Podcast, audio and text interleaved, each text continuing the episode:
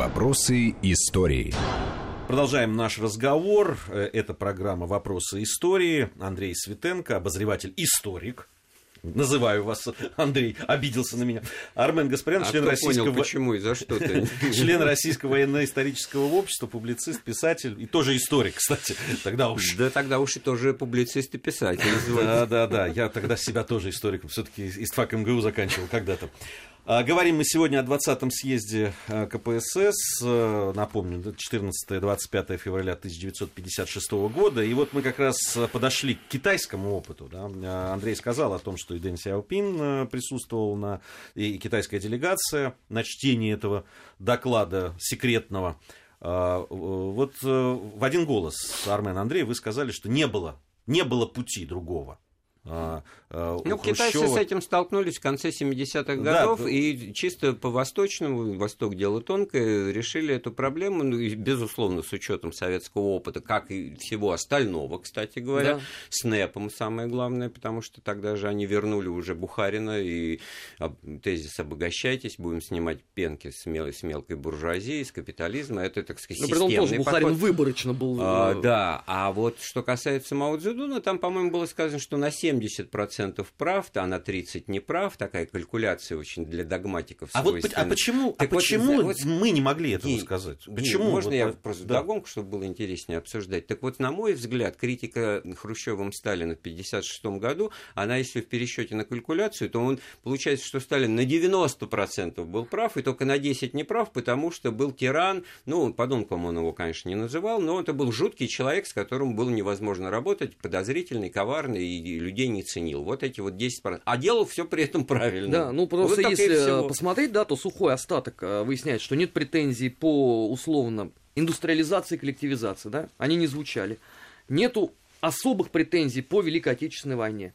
Нету даже претензий по работе э, силовых ведомств наркомата внутренних дел МГБ. Что есть? Есть а, обида за расстрелянных гениев, они названы три человека. И, соответственно, а, унижение партийного аппарата, старой партийной бюрократии. Ну да, невозможно работать в такой не, При этом здесь Хрущев опять же входит э, в непримиримое противоречие с Лениным, потому что как раз вот Владимир Ильич тактично еще там в начале э, 20 века обосновал что с партийными бюрократами надо, извините, соответственно, и разбираться. Другой вопрос, что товарищ Сталин переусердствовал в этом, да, но он был лучшим учеником вот Ленина, ничего хорошо, не поделаешь. можно я подхвачу, потому что еще вот очень важный момент, то, что было в докладе, там была адресация к знаменитому письму к съезду да. Ленина, который на протяжении 30 лет э, ходило там, значит, слухами, обросло мифами, и в глазах многих становилось каким-то апокрифом, да, апокрифом и фальс, фальшивкой фальшивкой, и вдруг это вот якобы фальшивка, значит, выдается, подается как действительно. Да, и потом это во всех полных собраниях сочинений Ленина все это. Ну, было. И это вот тоже и очень еще же момент есть, да, вот по поводу этого письма съезду. Ведь э, если бы Хрущев тогда сказал о том, что, дорогие друзья, вот мы тут э, подняли все эти документы, все ленинское наследие, и выяснил, что товарищ Сталин очень подлым образом в 1923 году заблокировал публикацию целого ряда статей Ленина, посвященных актуальным проблемам. Вышли они уже уже в 29-м. Ну да, там... Это был бы другой бы разговор, да? да? Угу. А, а так выясняется, что ты вот вроде как э, с ним борешься, но э, фактология хромает. И что получилось на выходе? Вот спустя 60 лет мы смотрим, да? У нас общество до сих пор не понимает, как к этому относиться. Потому что ну, э, любой человек нормальный, который услышит, что Сталин воевал по глобусу, он откроет расписание приема в кабинете Сталина и скажет, ну, ребят, ну меня опять обманывают. Вот, вот то, что Армен Глобус этот несчастный уже четвертый раз упоминает, вот как важно для политика, значит, вот один раз отступился, споткнулся, ну, как в фигурном катании, и смазал все выступление. Ну, потому да? что мне каждый потому день в Твиттере запом... пишут про да, этот глобус, да, да, я вот, уже устал отвечать. И это, это отражает, так сказать, ну, правильный подход к анализу и критике, значит, какая-то ошибочность, какая-то вящая, э, значит, неправда сказано. Но она же тоже вокруг нее сплачиваются, вот как да. фонарный столб обнимают, держатся и говорят, вот здесь вот светит, или наоборот, здесь вот темно, и, и что с этим спорить? А на самом-то деле очень э, важные и серьезные вещи э, должны быть понятны, потому что эта критика в основном была, конечно, эмоциональная, но как раз за счет этой эмоциональности она усиливала эффект э, правды, Она, так сказать, показывала, что это не просто казенным голосом зачитывает скучно что-то там. Ну, в общем, вы понимаете, ну, так я так понимаю, на самом деле... Про прав... Тут вопрос-то в правде. Вопрос, ну, да, с, и в уровне с правды, правды. С правдой не очень получилось, потому что, конечно, не хорошо громить товарища правдой, Сталина просто... и да. возвеличивать условного да. Якира.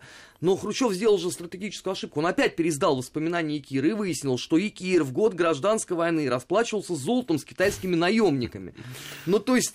Ну что, он один, что ли? Ну вот эти нет, вот Нет, ну его ведь кто возвеличивает? Да, да его возвеличивает Никита Сергеевич вот. Кучма. И агитпроп начинает вот, работать с этим. Да, вот, Армен, через то вот эти детали, которые цепляют, мы же вот просто рисуем картину, что люди, услышав в передаче, в пересказе миллионы людей накладывают это на свой собственный опыт, в котором были там ну, 15 миллионов доносов там, написаны и жертвами, и заказчиками, и так далее, и так далее. То есть для них это удивительно не это правда, да, они удивительно, что это обсуждается, и это критикуется, и, в общем-то, впервые власть сказала, да, у нас были невинно, так сказать, репрессированы, и ни за что.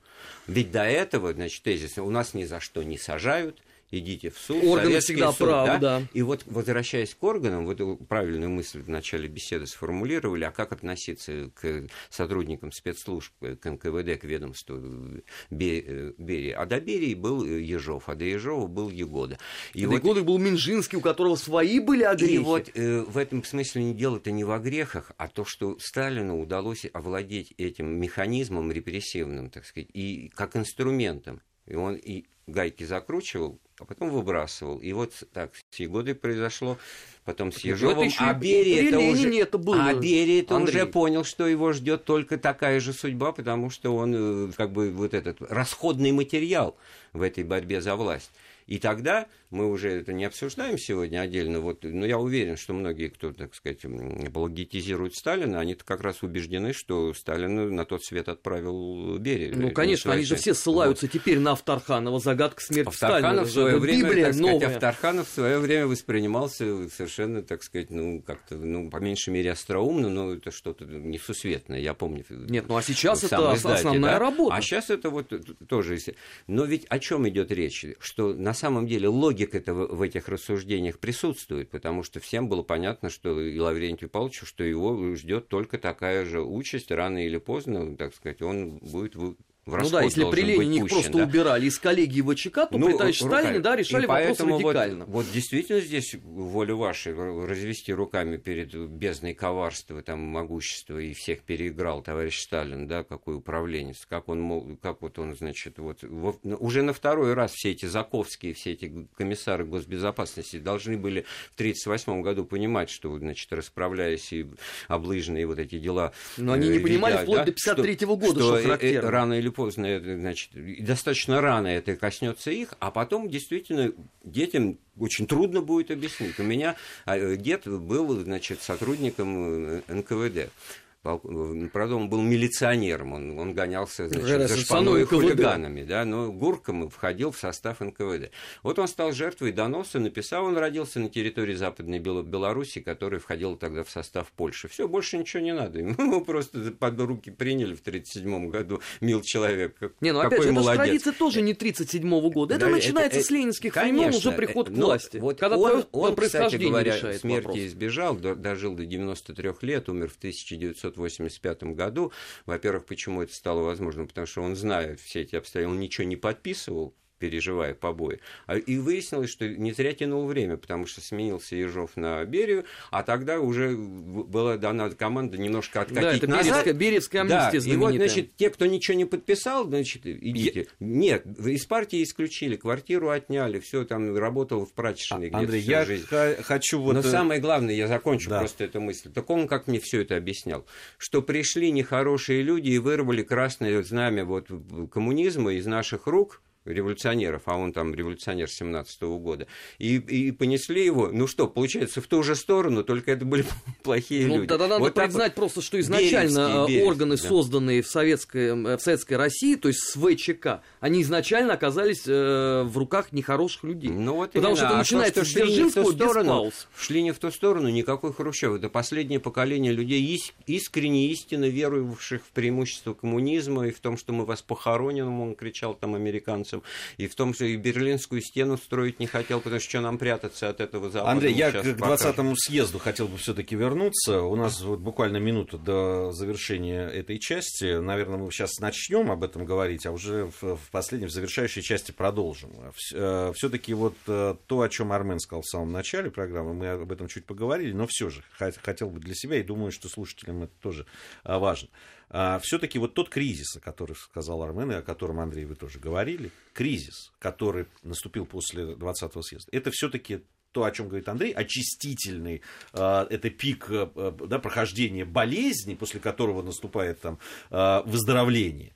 Э, или все-таки этот кризис, который э, до сих пор, то есть то, что мы сейчас переживаем и то, что мы сейчас дискутируем, это последствия того кризиса, к которому привел, э, собственно, вот этот 20-й э, съезд. И то, как это было сделано. Э, половинчато, вынуждено в какой-то мере. Вот я хотел бы об этом поговорить. Я напомню, что у нас сегодня в программе «Вопросы истории» член Российского военно-исторического общества Армен Гаспарян и Андрей Светенко, обозреватель наш, историк, публицист, писатель. Вот я предлагаю прямо вот следующую часть нашей программы начать э, и, видимо, уже и закончить, видимо, обсуждением именно последствий вот этого кризиса, который наступил, и его, что ли, содержание этого кризиса. После новостей встретимся. Вопросы истории.